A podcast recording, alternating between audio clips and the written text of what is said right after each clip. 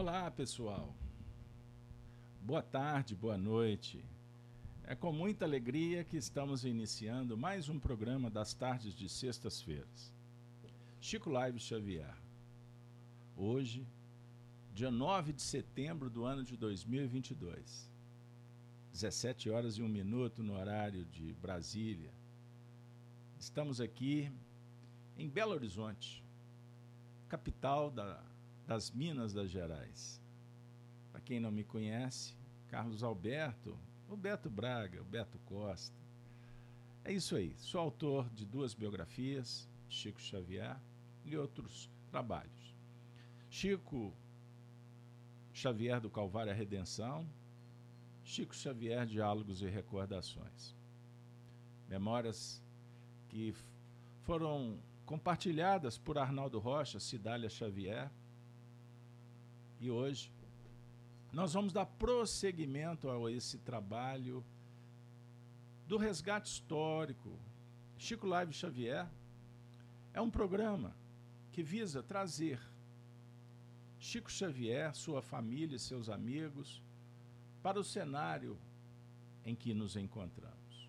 Em pleno século XXI, relembrar os feitos, as tradições, os livros, os trabalhos em torno da divulgação da doutrina e da vivência do Evangelho no dia a dia. Nosso compromisso com a história é fazer com que ela possa ser compartilhada para diversos públicos em momentos específicos, uma vez que essa produção fica aqui guardada. Quem sabe nós mesmos vamos acessar um dia depois que voltarmos para a lida terrena. Foi o que aconteceu, por exemplo, quando Chico Xavier recebeu a visita de sua mãe, Maria de São João de Deus. Pessoal que está acompanhando conosco na sequência, nós estamos trabalhando com as cartas que ela ofereceu para Chico e seus filhos, a família, que depois foi endereçada para os interessados, para a comunidade espírita, os espiritualistas, enfim. E nós estamos trazendo trechos a cada semana. No último encontro, no último encontro, nós demos uma pausa. Vocês se recordam o que aconteceu na última sexta-feira? Trouxemos a nossa amiga Magali Bischoff. Biscoff. Difícil pronunciar. E ela falou do Predestinado, o filme biográfico de José Zé de Arigó. Zé Arigó. Estão lembrados? Aí nós demos um break, foi o encontro de número 134 e estamos de volta para retomar o que foi interrompido. Beleza, pessoal? Pois bem, hoje eu não vou trazer aquele painel de tantas emoções da mãe dialogando com o filho, com os filhos, contando da sua adaptação no mundo espiritual, nos desafios. Estão lembrados? Pois bem, hoje nós vamos seguir por outra senda, porque faz parte da própria sequência do trabalho. Cartas de uma Morta. Esse livro no meio espírita, ele cria bastante discussões. Alguns acham que alguns textos são contrários ao que consta na codificação, que tem viajação e etc. Bom, não entramos no mérito.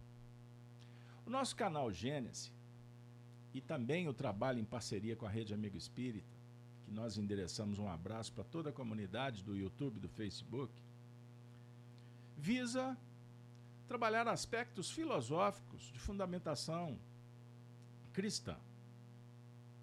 Dialogamos com os resultados dos trabalhos no que remonta ao nosso interesse quanto crescimento em bases da virtude. Então, o que é verdade, o que é pseudo-verdade? É. Os homens se arvoram, inclusive em ajuizar.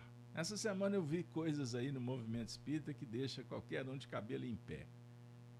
Né? Os juízes fiscalizantes, fiscalizadores, definidores do que, que é certo do que é errado. Bom, mas faz parte. Nesse cenário épico das opiniões. Rede social, tanta gente falando e muitas vezes colocando opiniões sem fundamento, porque não conhece, porque tivemos apenas uma informaçãozinha e aí nos arvoramos dentro da virtude da, ou da pseudo-virtude do saber. Certo é que Maria de São João de Deus se comunicava com Chico Xavier num período da mediunidade no nascedouro. Ele ainda vivia também a fase das adaptações, do treinamento, aprimoramento, se habilitando para causas mais amplas. Então, quando a gente passa o olhar pela vida e obra de do Xavier, Cândido, Médio, Chico, Francisco, como queira, são etapas que se apresentaram numa dinâmica extraordinária para se chegar numa culminância. Então é natural que ele aprendeu muito com a própria mediunidade. Ele foi como um instrumento sendo afinado. Então alguns chegam a dizer, lá nos primeiros tempos da mediunidade, nem tanta qualidade, textos a ser contestados, isso é doutrinário, não é doutrinário, ponto. Fato é, a mediunidade do Chico era extraordinária límpida, que foi forjada no tempo. Por sinal, quando nós citamos o livro Chico Diálogos e Recordações da nossa autoria, parceria com Arnaldo Rocha, nós fomos os primeiros a trazer revelações sobre reencarnações do Chico. Uma delas, muito marcante, teria sido Hatshepsut, Farane, egípcia, egípcia, é, ou uma rainha egípcia, filha de Tutmós, Tutmós I, é, grande Tutmós. E ela, uma mulher, assume o trono do Egito. Depois ela teve outra vida por lá. Mas o que importa é que, dentro do escalonamento reencarnatório, o espírito vai se aprimorando. Então, quando o Chico reencarna em 1910, ele traz um potencial extraordinário no campo mediúnico, porque ele teve vivências como médium. Inclusive, no século XIX, fora médium de Kardec, Ruth Celine Jafé. A médium que tinha de todas elas, um potencial mais dinâmico. Um dia a gente fala mais sobre Celine Jafé. Mas o que eu quero dizer? Que Maria de São João de Deus, com suas cartas, revela para Chico uma experiência que ela tem no mundo espiritual, que a princípio a gente, quando lê o livro, e eu já disse aqui algumas vezes, Cartas de uma Morta é um livro que você, numa sentada você perpassa suas páginas. Agora é interessante porque em filosofia, quando se trata do aprendizado, anotem isso. O grande lance não é ler com o intuito de chegar ao fim, mas meditar em torno dentro do que o autor propõe. E costuma uma frase em nível filosófico ter conteúdos extraordinários. Uma frase. Então, determinados autores, eles nos oferecem obras que não é para ser lida como um romance qualquer, uma obra de ficção, que a gente fica empolgado com o desenvolvimento da história. Por isso é que Allan Kardec propõe Emmanuel? Precisa ser lido, crido, vivido. Uma obra como o Livro dos Espíritos não é uma obra para quantas encarnações? Então não adianta querer abraçar o mundo. Nós precisamos de nesse momento em que o mundo propõe know-how, superficialidade, informações periféricas, a quando nós estamos impacientes, etc., a gente perde muito diante de obras gigantescas que nós mesmos descaracterizamos, desqualificamos, destruímos, abandonamos, atacamos dentro desse cenário de pseudos virtudes do conhecimento. Porque, inclusive, se instituiu uma religião nova da ciência. A religião soberana acadêmica do título. Pois bem. Então, a sabedoria é uma coisa. Conhecimento nos leva, pode nos levar à sabedoria. Mas a sabedoria é um estágio acima.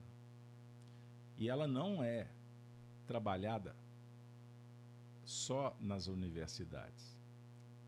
É na vida, nas reencarnações. Perceberam? Então, Maria de São João de Deus vai viver uma experiência no mundo espiritual e eu vou compartilhar com vocês agora. E no final a gente faz os julgamentos que você achar o mais indicado. Vejam que ela vai contar. Chico, meus filhos, meus amigos, vocês do canal Gênesis, do canal da Rede Amigo Espírita. Certa ocasião, lá no mundo espiritual, não se esqueçam, eu quis experimentar se não poderia haver algo fora dos assuntos relacionados com o recanto do mundo em que vivera, e tomei para isso um antigo documento guardado por egiptólogo com atenção e carinho. Tratava-se de um papiro que trazia uma inscrição hieroglífica ou hieroglífica, da qual não pude saber de relance a expressão textual. Todavia, revirando-o nas mãos, senti alguma coisa de extraordinário. Entrei em relação com o estado vibratório do seu antigo possuidor. Quando ali grafara o complicado texto. E soube logo que se tratava de uma fervorosa invocação a Horus, formulada por um sacerdote tebano em momento de angustiosa expectativa. O que senti então foi algo comparável ao que experimentam todos quantos possuem o dom da psicometria. Que maravilha, pessoal! Sensacional o que ela está dizendo. Por isso é que eu estou falando para vocês. A gente passa o olho assim, não dá nada pelo texto. Mas quanta coisa ela está nos oferecendo. Bom, primeiramente, ela estava no mundo espiritual vivendo adaptação. E resolveu, resolveu a passear, a verificar outros assuntos, fora do que ela estava acostumada nos recantos do mundo em que vivera. E aí o que, que acontece? Ela toma, ela pega, ela acessa um antigo documento guardado por egiptólogos com atenção e carinho. Bom, para o bom entendedor, para o bom entendedor, um pingo é letra. Bom, então no mundo espiritual existe um departamento que guarda documentos de egiptólogos. Ou, ou Maria de São João de Deus está contando que do mundo espiritual ela resolveu visitar o Museu do Cairo. Ela não fala. Ela não entra no, no mérito da questão. Por que será? Ah, porque ela não era detalhista. Não, porque ela tinha mais coisa para escrever. Não deu importância. Pergunto para vocês: será que é só isso? Por isso é que eu costumo dizer que quando a gente estuda Emmanuel, Emmanuel conversa mais com a gente com o que está por trás da letra e não o que a letra oferece. Ou seja, não, estuda, não estudamos Emmanuel de bate-pronto no literal. Nós temos que meditar. E em nível do aprendizado, eu bato muito nessa tecla nesses, nesses estudos que fazemos de filosofia espiritual. Nós temos a ideia, e depois o cenário para aplicação da ideia. O campo cognitivo, porque a mente gera, mas nem sempre o que a mente projeta passou pela nossa cognição imediata. Sabia disso? Alguém já te disse que a sua mente é tagarela? Que o tempo todo nós estamos ouvindo vozes, lidando com manifestações das mais diversas, o seu corpo conversa contigo. Cansaço, prazer, não é isso? Fome. Seu corpo manda mensagem e você é um observador. Aí você fica decodificando. A sua a sua atenção é dada ou não. Então, por exemplo, você muitos sons estão por aqui. eu identifico pouquíssimos. E dou atenção a muito menos. Porque eu não tenho a onisciência. Onisciência é Deus. Percebam bem, eu tenho o projeto, o potencial para a onisciência. Mas eu sou limitado, então eu não alcanço determinadas frequências, por exemplo, que um cão consegue. Compreenderam? porque ele tem aguçado esse sensório. Então, nesse sentido, existem ideias que brotam do imaginário e existem ideias que nos visitam da ambiência externa. Espíritos emitem ideias, pensamentos. A sua esposa, o seu filho, o seu companheiro, ele está lá no canto da sala, mas ele está emitindo. E você já parou para pensar que nós também registramos ondas eletromagnéticas? Tem um Wi-Fi ligado por aí. Perceberam? Ah. Então o que, que eu quero dizer com isso? Que nós estamos o tempo todo sendo visitados por ideias e produzimos ideias.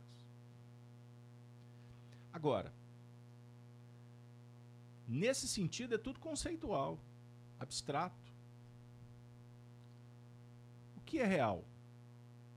Real é quando você interpreta, entra num cenário para experienciar essa ideia. Ou seja, você vai dar corpo, forma à ideia. Percebam bem. E existe um cenário interessante na nossa intimidade que é a intuição. A percepção que está para além do concreto, do material que você está manuseando. Do que, que Maria de São João de Deus está dizendo? Que ela resolveu tocar um documento. Que documento é esse? Um documento que foi escrito há três, quatro, cinco mil anos. Como queira. Isso não importa. O, imp o importante é que ela está contando que ela entra em relação com o estado vibratório do antigo possuidor naquele material. Quando ali grafara o complicado texto. E vejam bem, ela não consegue, ela não tinha o conhecimento, a habilidade para interpretar os símbolos que ali estavam esculpidos. Porém, ela soube, soube logo que se tratava de uma fervorosa invocação a Horus, deus egípcio, representado ora por um gavião, ora por um homem com cabeça de gavião. Sensacional.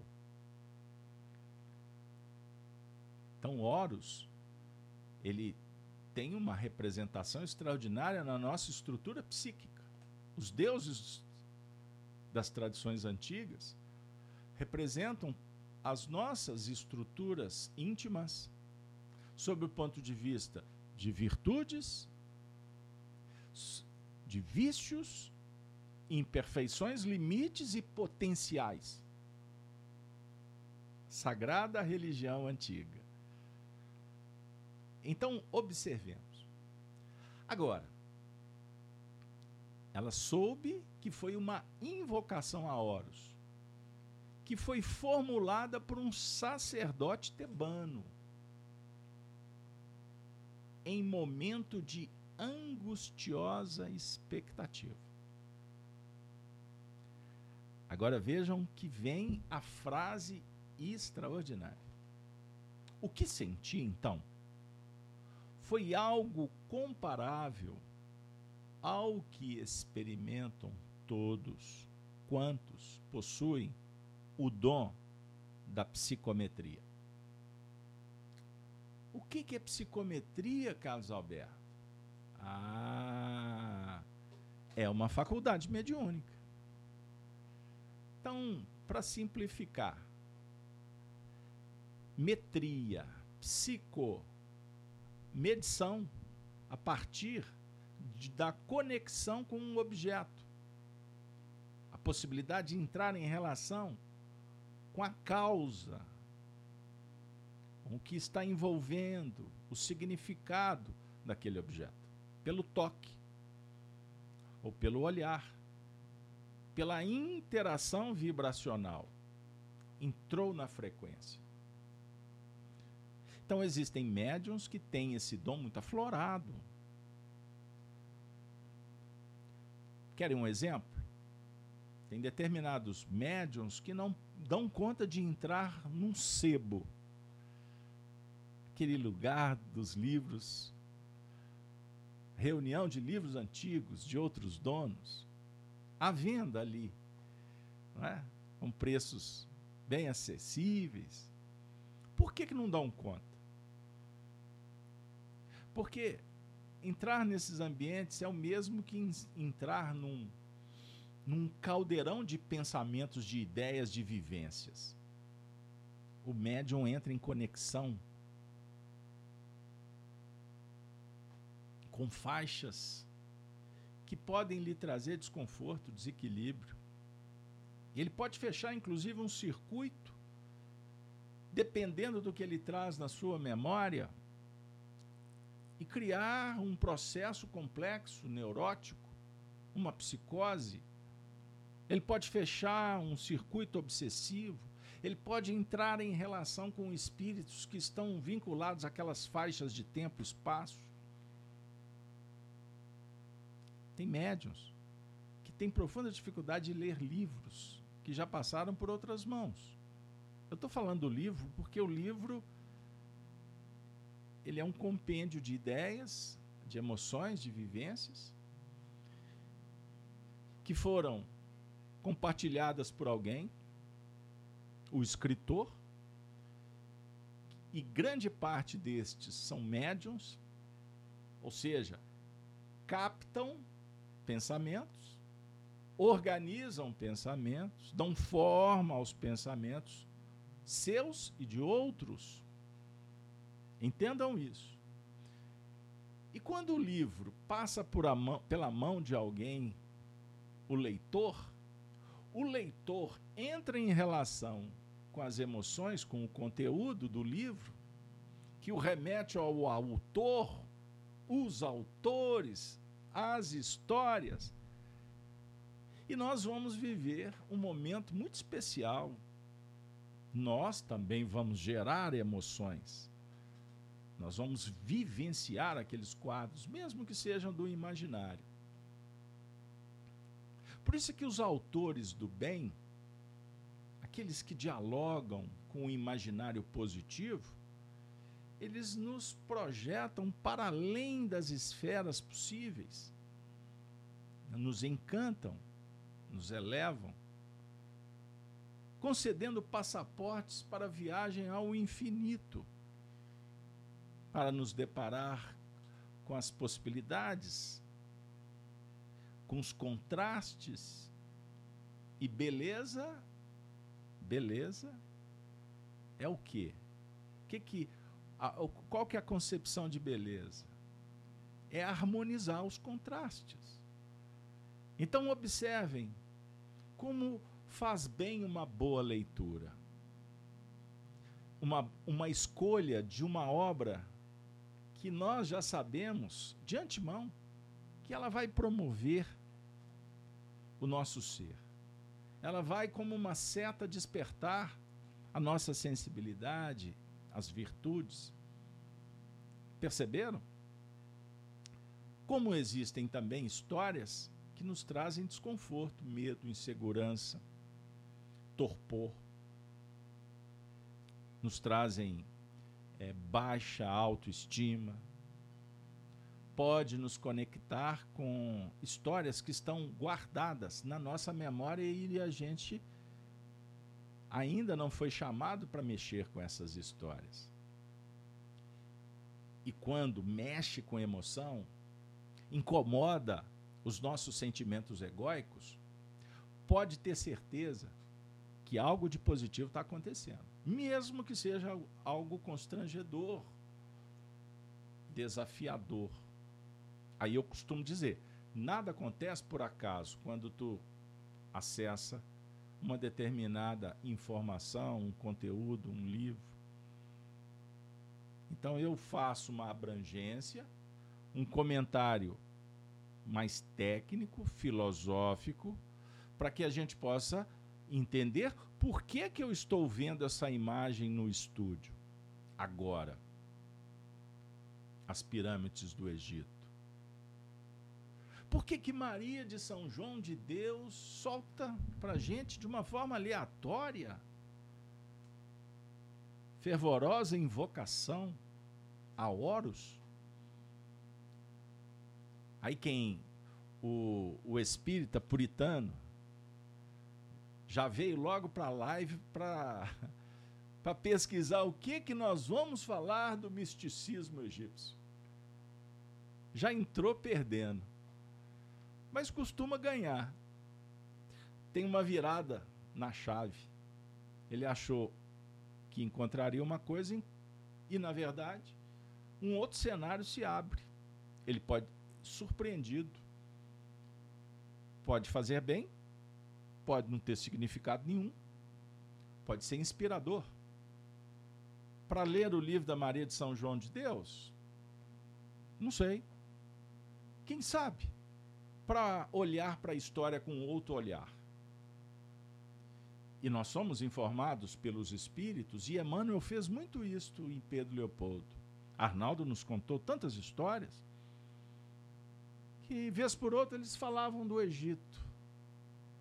Por exemplo, aí no momento oportuno, porque não era toda hora, não era uma brincadeira, não era um bate-papo na praça, tertúlia dançante momento aprazado, Emmanuel se apresentava, ou outros espíritos abalizados, e informavam: lembram daquilo que vocês estavam falando? A história não é bem essa.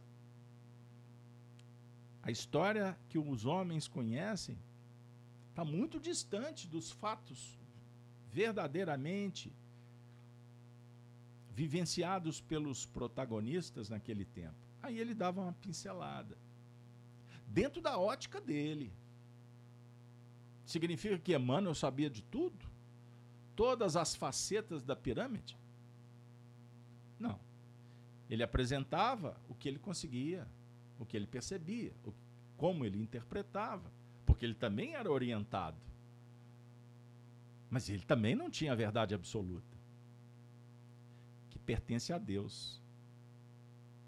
Compreenda o que eu estou dizendo. Então eu quero dizer para vocês uma coisa, como conclusão tranquila, nesse cenário abrangente que o Espiritismo nos oferece. No, não é para desanimar, muito menos preocupar a turma, mas eu vou dizer uma coisa que pode ser reveladora. Nós assistimos, nós assistimos a história por uma telinha, vou fazer um ajuste. E nós julgamos que ali tem toda a verdade, num processo dimensional muito acanhado, que não apresenta os fatos como eles realmente são. E nós lemos a vida como se estivéssemos lendo uma revista em quadrinho. Lembram? Na minha época tinha revistinha em quadrinho, cheio dos quadrinhos. Nós vamos vendo esses quadrinhos e eles são colocados para dar sequência. E foi dali que surgiu o desenho animado, ok? No cenário do cinema. Mas a história nós não lemos com profundidade na sequência lógica linear das percepções humanas. Maria João de Deus está falando de psicometria. O que, que isso tem a ver? Que quando nós começamos a trabalhar os dons, os dons do Espírito, as faculdades, elas nos auxiliam num trabalho de percepção mais abrangente e profunda dos fatos, das coisas. E o nosso conhecimento deixa de ser um conhecimento também rasteiro, superficial e medíocre. Palavra é forte. Não. Gente tem que ter coragem, maturidade para ler com os olhos da alma. E os olhos da alma propõe que observemos, apoiados nas virtudes da humildade, da sensibilidade, da flexibilidade, da liberdade, da fraternidade. Percebam bem. Então, ler ler os sinais da vida é um grande desafio para trabalharmos o sentimento sagrado de um iniciado no Egito ou egípcio. Qual que é a ideia do iniciado? Ele tem que ele vai se iniciar num projeto que vai levar à perfeição, a adquirir todos os conhecimentos. Mas para isso ele tem que testemunhar cada etapa a definir o seguinte: toda leitura nos convida para viver, para entender, para testar até exaustão. Para que você, inclusive, desenvolva as suas próprias ideias, que você não fique apoiado na ideia do outro. Nós precisamos de referências. Vejam as pirâmides a religião que invocava Horus, Osíris, Ísis, eram referências. Como nós hoje buscamos outras, conforme as preferências. Porque nós precisamos de história, precisamos de referências, entendam isso. Para que a gente possa criar identidade. Então, a psicometria, sob o ponto de vista apresentado por Maria de São João de Deus, é uma faculdade que pode ser utilizada para que a gente leia, para que a gente perceba o que realmente está por trás, dentro, transcendendo aquela missiva que chegou às tuas mãos. Compreenderam? Pois bem, então, para que a gente possa caminhar mais um pouco, vejam a sequência quando ela se refere ao o Antigo Egito. Bora lá? Ela diz assim: olha que maravilha, pessoal. Relacionei-me com a existência do sacerdote em apreço e senti as suas impressões no instante em que formulara a sua rogativa. O que, que ela está dizendo? ela fez uma conexão com a existência do sacerdote. E ela se sentiu, ela sentiu apreço. Ela estabeleceu uma sintonia amorosa, acolhedora. E isso, esse fenômeno foi tão, tão puro, tão verdadeiro, que ela captou as impressões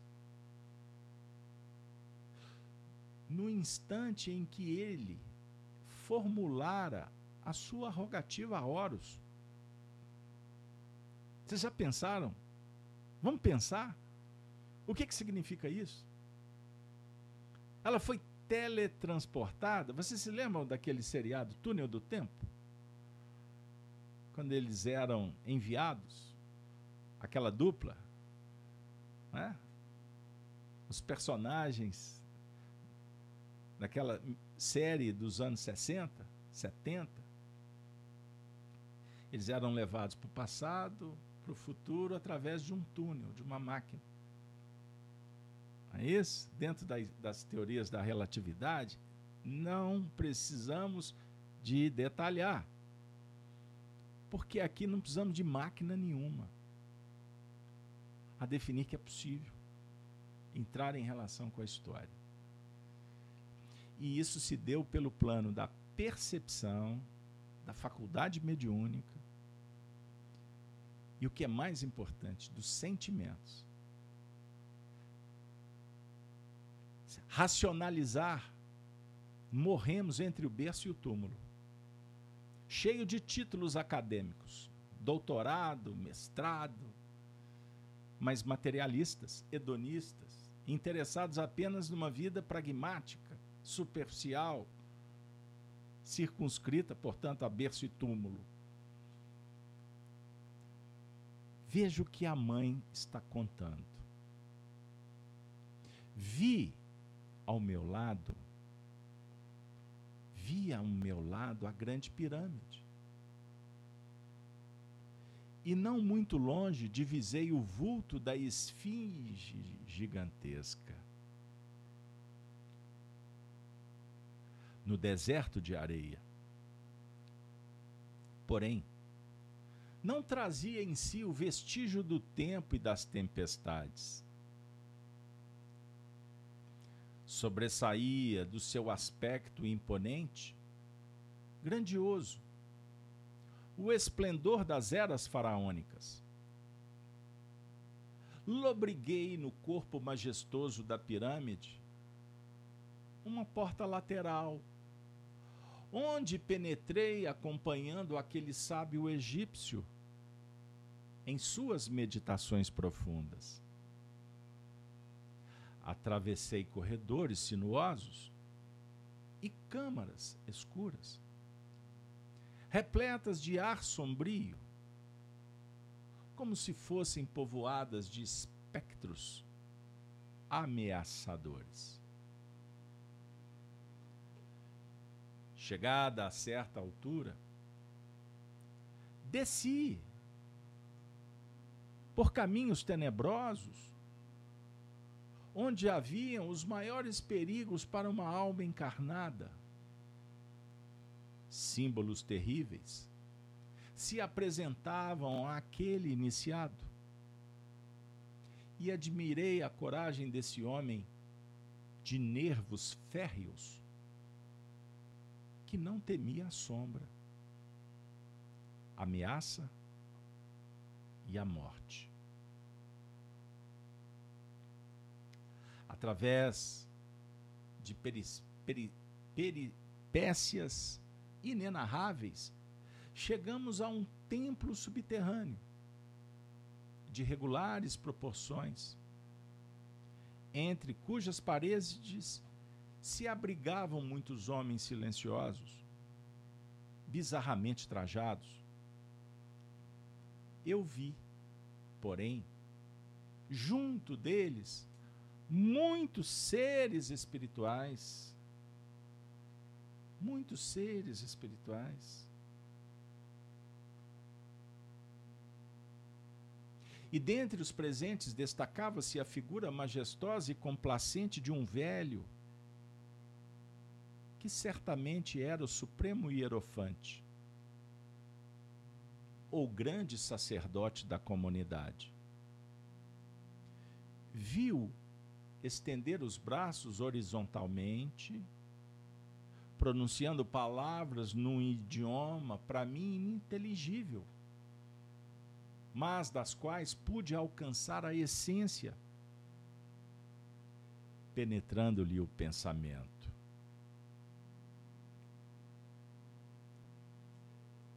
Assisti a cerimônias extravagantes e esquisitas. Regressando depois de terminadas, pelos mesmos caminhos a que me referi aquele iniciado, ao grafar as ideias no papiro, experimentava a lembrança dos seus venerandos mestres. As vibrações da sua mente haviam impregnado aquele objeto e a sua prece estava ali patente e imortal. Concluída a minha experiência, ouvi a voz do meu guia a exclamar: Considera, minha filha, como todas as coisas têm a sua história. A vida é o eterno fenômeno dos jogos vibratórios. E tempo virá em que as almas na terra compreenderão o papel do espírito na sua esfera íntima de influenciação. Nessa era nova, os homens verão mais além e hão de construir com os seus conhecimentos felicidade eterna.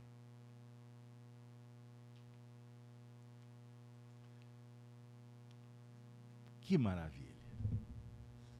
Sensacional. Extraordinário. Por isso eu disse para vocês. A gente pega um texto como esse e não dá nada por ele. Mas observemos quantas coisas podem ser descortinadas. A partir do momento em que nós nos intercambiamos com as faixas espirituais, entramos em relação com pensamentos. Jung, o grande professor que vasculhou o psiquismo, que lutou para decodificar o que ele trazia como potencial missionário. Ele nos falou dos arquétipos. Ele conseguiu captar, por exemplo, o que Leon Denis ofereceu diálogo com as forças neuricas. Leiam um livro No Invisível. Então, se na Terra nós temos as faixas energéticas no subsolo, o campo magnético, a doutrina espírita vem teorizar, vem revelar assuntos, aspectos que dialogam com as correntes de pensamento. Então, vamos pensar o seguinte: nós estamos mergulhados, uma expressão usada por André Luiz, no hausto do Criador. É um mar, um plasma extraordinário que, através do fluido cósmico universal, os pensamentos eles estão indo e vindo em frequências das mais diversas. Então, o benfeitor está falando sobre a capacidade que o homem vai adquirir a partir dos seus conhecimentos para construir a felicidade eterna. Os homens verão mais além. Tem muita gente que, que está interessada em descobrir como que as pirâmides foram construídas, os egiptólogos. Existe todo um, um investimento que envolve muito dinheiro para resgatar as tradições antigas. Isso é fantástico.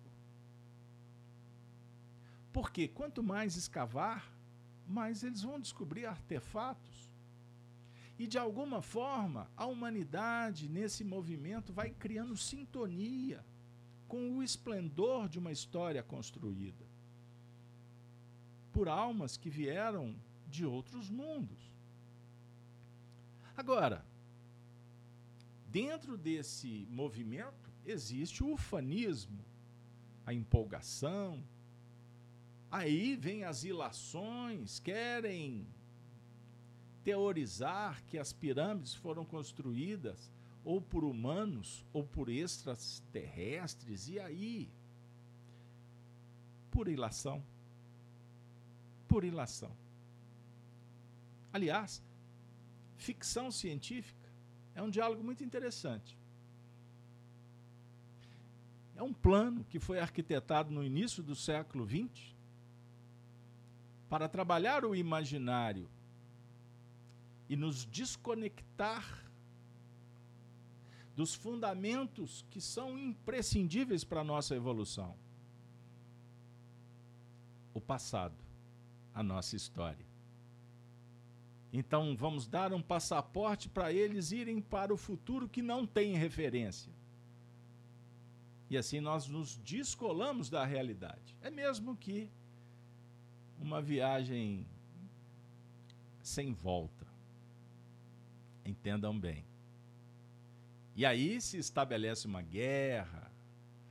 Aí os dragões da terra que surgem do mar, eles passam a existir em algum lugar do universo. Batalhas épicas. Aí um sistema para modelar e, e mandar com poder no mundo, poder central, Aí a gente começa a discutir esse poder central na reunião das galáxias, das confederações do astral.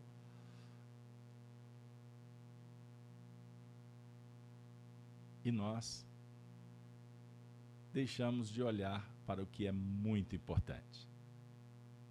Porque não se constrói o futuro desconectado do passado.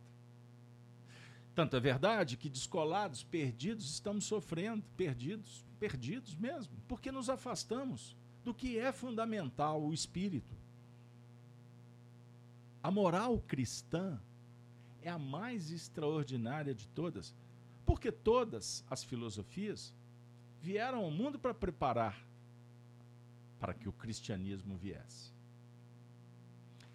Nós temos pesquisadores aqui no chat, eu já identifiquei, um abraço para eles. Muito obrigado pelo apoio ao encontro de hoje. E quando o assunto é o Egito, todos nós somos, de alguma forma, estimulados a refletir sobre a importância do império, dessa história extraordinária da antiguidade. Tanto é verdade que Allan Kardec, na época da codificação do Espiritismo, também se interessou e teve oportunidade de dialogar sobre o tema. Vocês têm passeado, ressignificado, estudado a revista espírita, que é, o, é a rede social produtiva. Kardec que começou com rede social, viu? Mas eu não acho que ele não imaginava que seria, chegaria nesses termos das nossas redes sociais, tão vulgarizadas. Mas a gente vai aprender, não tem problema. Afinal de contas, somos egressos do Egito Antigo, mas tem pouco tempo 10 mil anos é pouquinho. Mas o que aconteceu na revista Espírita? Kardec publicou um momento extraordinário vivido por ele na Sociedade Espírita de Paris. E vocês vão encontrar, eu separei aqui um diálogo belíssimo, que está na Revista Espírita de 1858. Março. É. Mehetme Ali antigo pachá do Egito, se comunicou na Sociedade Espírita de Paris e conversou com Kardec. Então o assunto, o assunto é por deveras importante. Então eu volto nas pirâmides, nessa cerimônia assistida, vivida pela psicometria de Maria de São João de Deus no além-túmulo, porque não foi apenas uma experiência, é, um momento assim de, de euforia, um momento de prazer, de descanso no mundo espiritual. Vamos viajar na maionese, como falamos nos dias atuais. Não. Foi para o trabalho. Porque se não tivesse essa página uma importância, ela não teria vindo porque os espíritos não permitiriam. Uma vez que Chico Xavier, por mais que estivesse nos seus primeiros dias de mediunidade, não era um médium a brincar. Era um homem sério. Uma alma digna de respeito. E a sua moral, a proteção, a chancela que o Chico tinha, poucas bobagens escapuliram. E não foi essa poucas. Você sabe qual? Não sei, não me interessa saber. Por quê? Nós não ficamos catando, procurando migalhas, interessados em cascalhos. Sujidade. Nos importa a obra, o edifício. Gigantesco, moralizante, evangelizante cristão. O espiritismo legítimo é espiritismo cristão. Não relativizem o cristianismo. Não confundam comportamentos, práticas dos homens com a essência. E Kardec descobriu isso quando dialogou com esse espírito que ele dialogou muito sobre o assunto. Então ele revela esse diálogo não para dizer que é a última palavra, mas não foi à toa que ele deu essa dica. Esse espírito comunicante, importante figura do Egito Antigo, era um espírito que estava numa condição relativa, relativamente com, com, com um conhecimento profundo embora espiava moralmente. Porque cometeu seus erros. relativo ao seu tempo, aos sentimentos egóicos, que fazem parte da história de todos.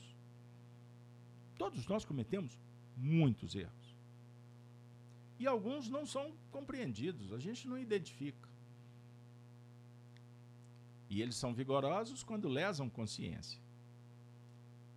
Então, essa entidade espiritual conta a sua passagem, arrependido do que fez. E ele, inclusive, teve reencarnações como sacerdote, além de ter sido um líder. E Kardec pergunta para ele, pergunta 26 do diálogo. Pergunta 25. Ou melhor, vou voltar na pergunta 23. Ele está falando sobre o povo que ele governava. Kardec perguntou assim: Pensais que se o povo que tivestes de governar fosse cristão, teria sido menos rebelde à civilização? Resposta: sim. A religião cristã eleva a alma. A mamoetana apenas fala a matéria. Quando vivo, vossa fé na religião muçulmana era absoluta? Isso mais para frente, né? Ele foi reencarnando. Não. Eu considerava Deus maior. Que pensais agora desta religião? Ela não forma os homens. Na vossa opinião, Maomé tinha missão divina? Sim, mas desviou. Vocês vão entender aonde que eu vou chegar. Em que Maomé desviou, desvirtuou? Ele quis reinar. Que pensais de Jesus? Esse vinha de Deus. Na vossa opinião, quem fez mais pela felicidade humana? Jesus ou Maomé? Ele devolve. Por que perguntais? Qual o povo que foi regenerado por Maomé? A religião cristã saiu pura das mãos de Deus. A mamoetana é obra de um homem. Credes que uma dessas duas religiões esteja destinada a apagar-se da face da terra? O homem progride sempre. A melhor religião perdurará. O que pensais da poligamia consagrada pela religião antiga? É um dos laços que retém na barbárie os povos que a professam. Credes que a escravidão da mulher seja conforme os desígnios de Deus, conforme as tradições lá do mundo que ele veio? Resposta: não. A mulher é igual ao homem, de vez que o espírito não tem sexo. Disse que o povo árabe não pode ser conduzido senão pelo rigor. Não pensais que os maus tratos, em vez de os submeterem, apenas o embrutecem? Sim, esse é o destino do homem. Ele se avilta quando escravizado. Chegamos onde que queríamos. Podeis transportar-vos à antiguidade, quando o Egito era florescente, e dizer-nos as causas da sua decadência moral? Resposta: Sim. A corrupção dos costumes Parece que ligais pouca importância aos monumentos históricos que cobrem o solo do Egito. Não podemos compreender tal indiferença por parte de um príncipe, amigo do progresso. Ele responde: Que importa o passado? Que importa o passado? O presente não o substituiria. Prestem atenção. O presente não substitui o passado. Poderíeis explicar-vos mais claramente? Sim. Era desnecessário relembrar ao egípcio degradado um passado muito brilhante, pois não o teria compreendido. Desdenhei aquilo que me parecia inútil. Eu não podia enganar-me? Desdenhou? Se enganou? Não compreendeu o passado brilhante, os feitos, a história, os gigantes. Agora, uma pergunta sensacional. Os sacerdotes do antigo Egito conheciam a doutrina espírita? O professor Kardec não perde a oportunidade. Os sacerdotes antigos do Egito conheciam a doutrina espírita? Gente, a doutrina espírita foi codificada no século XIX. Ele está viajando para milênios resposta do espírito, que foi sacerdote muitas vezes no Egito. A doutrina espírita era a doutrina deles. Eles recebiam manifestações, comunicações, os espíritos estavam ali dialogando. Sim, sim. As manifestações recebidas pelos sacerdotes egípcios tinham a mesma fonte que as recebidas por Moisés? Sim. Ele foi iniciado por aqueles. Por que então as manifestações recebidas por Moisés eram mais potentes que as recebidas pelos sacerdotes egípcios? Resposta Moisés queria revelar. Enquanto os sacerdotes egípcios queriam apenas ocultá-las. Egóicos, presos nos interesses pessoais. Eles tinham conhecimento, mas não estavam interessados em compartilhar com a ideia que o povo não tinha condições. Moisés queria revelar. E por isso os fenômenos mediúnicos se agigantaram, pois quando a obra em benefício coletivo, os espíritos do Altíssimo estão juntos. Quanto mais o médium se evangeliza, respaldo, proteção cuidado, portas se abrindo, amigos abalizados chegando para formar um platô, base de um grande projeto. Quando o médium, o trabalhador, se desvincula de si mesmo, dos seus compromissos assumidos, ele vai se afastando do fulcro de irradiação, perdendo a proteção, caindo em inanição, em obsessão, queda livre, morte moral. Dessas duas religiões, é a dos egípcios e a dos indianos, qual é a matriz? Qual é a mãe? Egípcios e os indianos.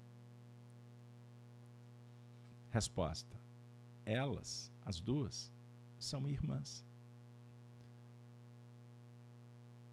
O mundo antigo, que revelou, que guardou, que cuidou, de sorte que os símbolos pudessem proteger, até que os homens pudessem sobre o ponto de vista individual.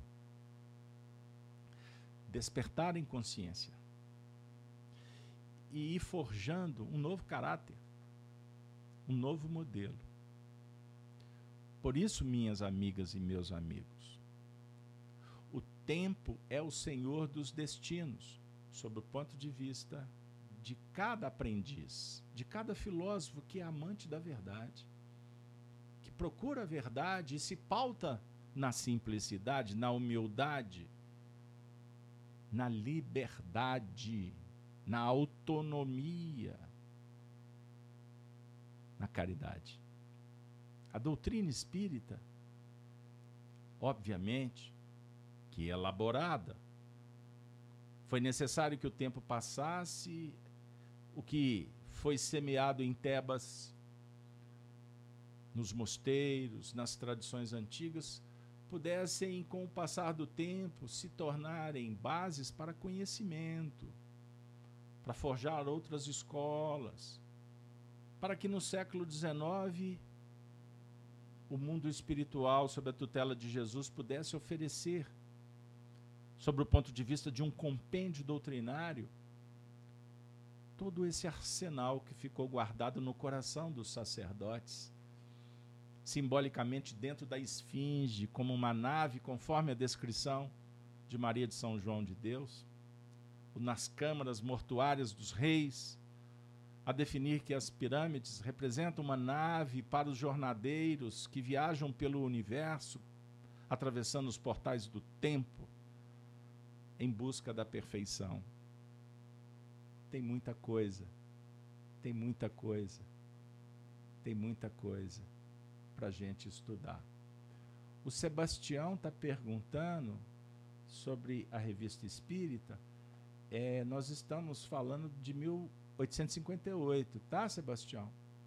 É, março, pelo menos, no Kardec, Kardecpédia, que eu estou consultando rapidamente, está indicando. Depois vocês conferem aí, por favor. E viajem. Vamos viajar, vamos estudar, vamos atravessar os portais do tempo no espaço devido na dinâmica operacional das realizações concretas, experienciadas, para sermos filhos do Altíssimo a expressar luz, bondade, caridade, dentro desse cenário que nos recebe.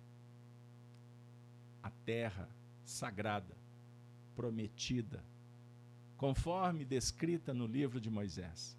A Canaã prometida para os nossos patriarcas para os nossos ancestrais, que devemos reverenciá-los, agradecer por tantos feitos, por tantos episódios marcantes.